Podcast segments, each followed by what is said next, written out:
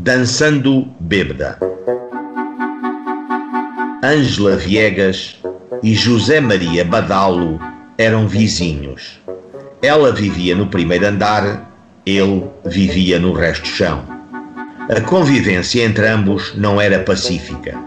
Assim, participou a Ângela do Badalo ao senhor juiz da comarca porque este insultou a suplicante chamando-lhe nomes ofensivos da sua honra e consideração, com a agravante de ser a Ângela mulher casada.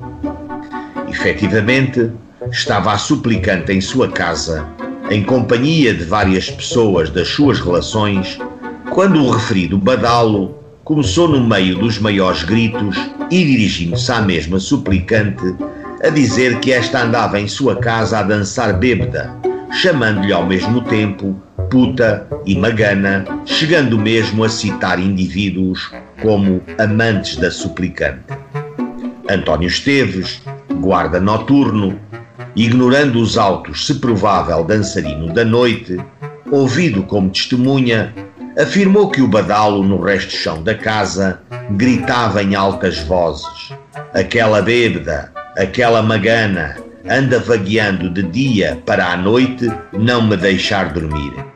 Joaquim da Conceição, quando inquirido no processo, disse que estando em casa da queixosa, onde se havia deslocado para ir buscar suas irmãs, pelas 24 horas, ouviu grande barulho no resto do chão da casa onde mora o arguído.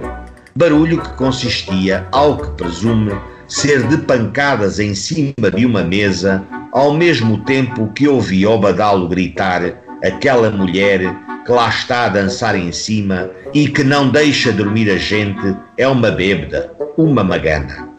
O senhor juiz todos ouviu, mas não chegou a proferir sentença porque a Ângela de Oliveira pôs termo ao processo desistindo da queixa.